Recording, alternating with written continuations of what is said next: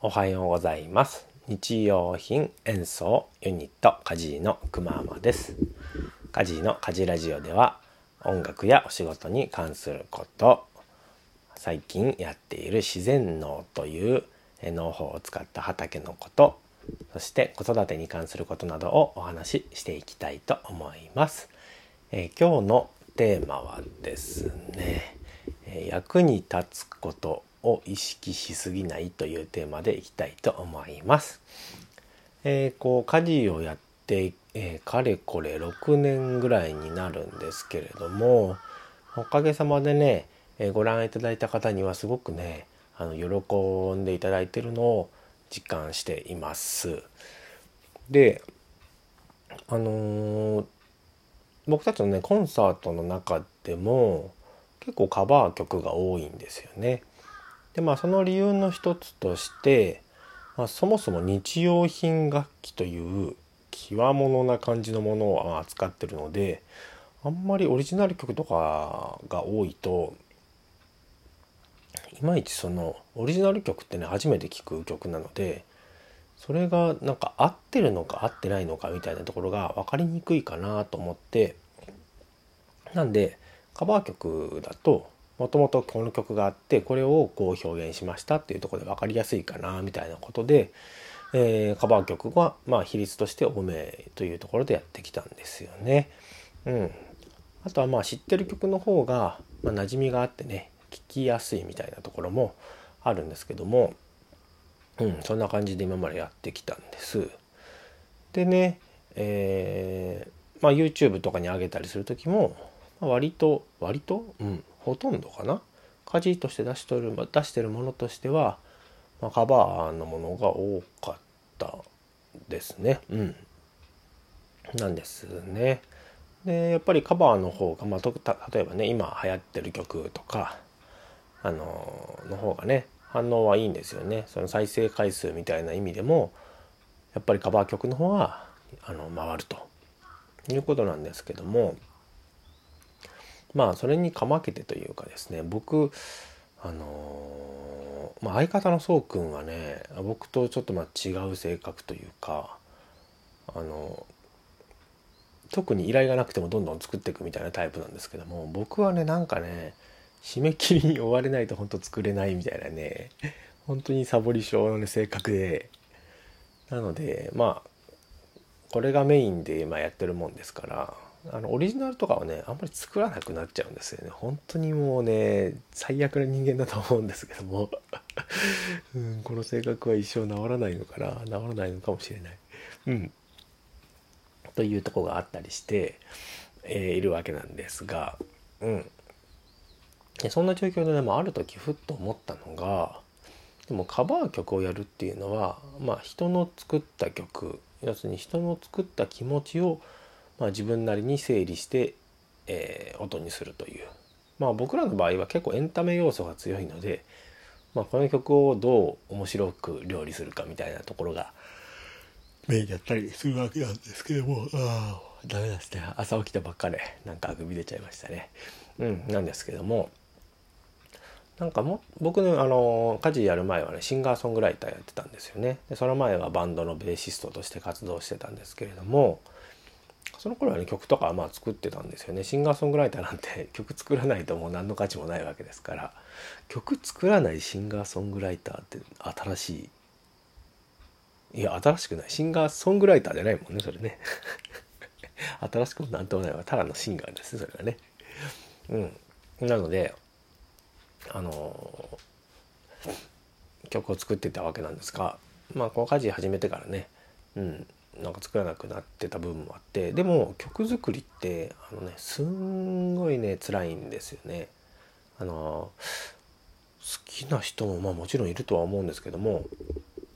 僕のねこの前あのアルバム参加させてもらった「太陽と月」というねユニットのピアノの人とかはねもう曲作りは日記だって言ってましたね。ポンポンポンポンポンポン書くみたいな方もいらっしゃるのでまあ辛さはあんまりないのかもしれないですねあの方にとってはね。えー、いろんな人がいるわけですけれどもあでも僕の場合はね結構ね辛いんですよね。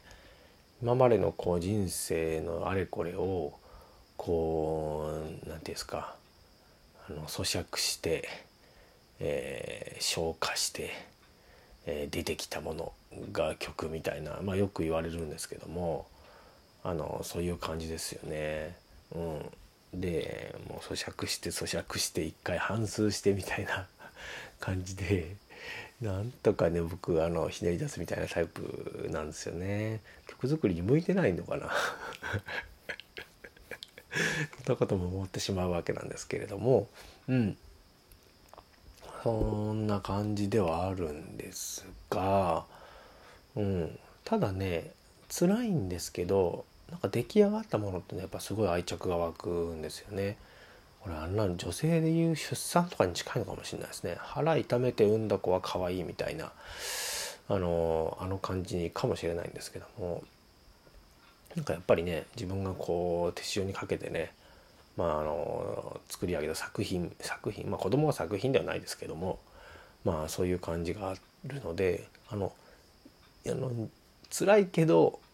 嫌いかと言われると嫌いな作業ではないんですよね。うん、まあ出来上がった後はまた良かったなできてみたいな風に思うタイプではあるんですが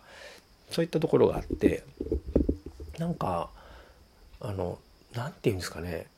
まあ、ちょっともちろんあの人によると思うんですけども僕らの場合オリジナル曲を作るということにはあの世の中的にはねあんまりその価値、うん、価値、うん、いわゆるあのお金になるという意味での価値は低い気がしているんですよね。うん、ただ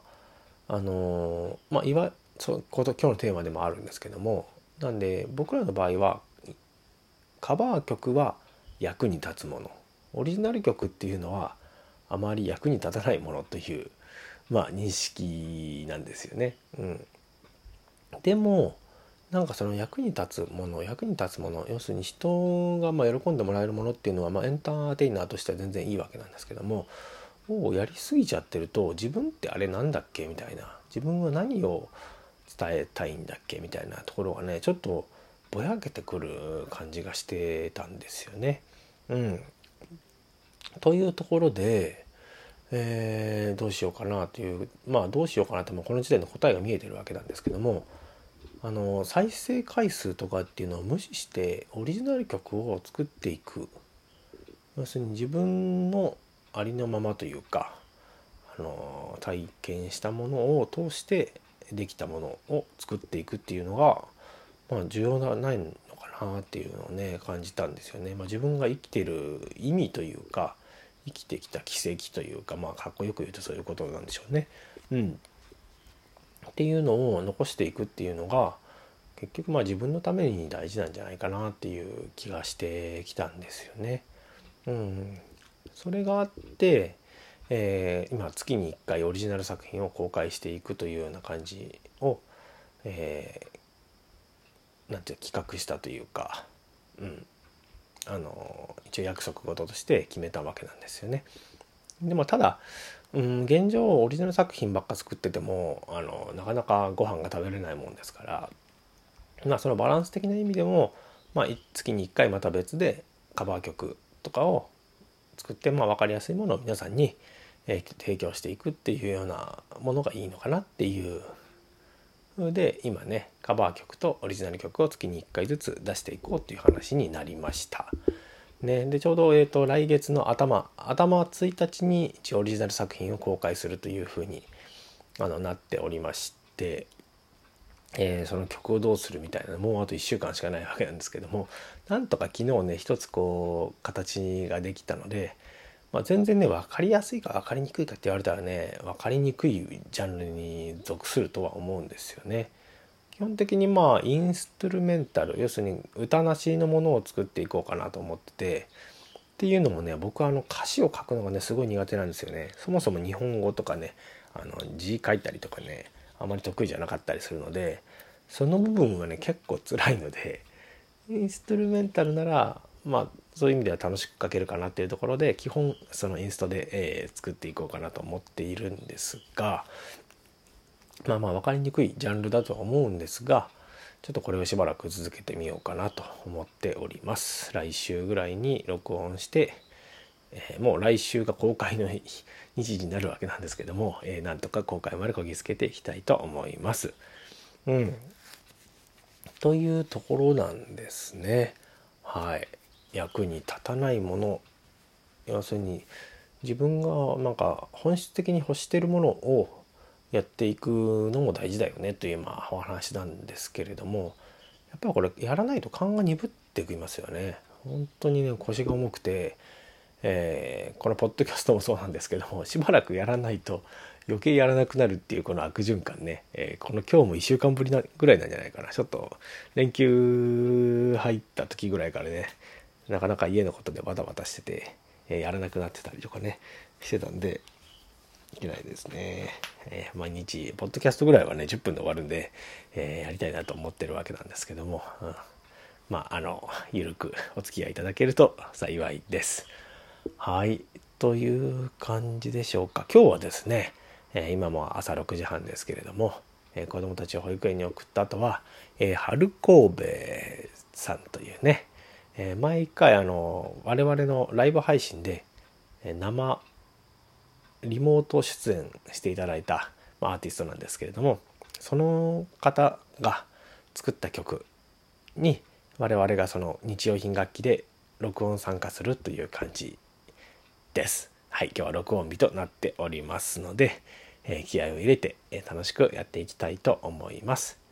えこれも、ま近日ね、まあ、僕らっていうかそのね春神戸さんからあの公開されると思いますので、えそれも楽しみにしていただきたいと思います。はい。というわけで、では、良い一日をお過ごしください。バイバイ。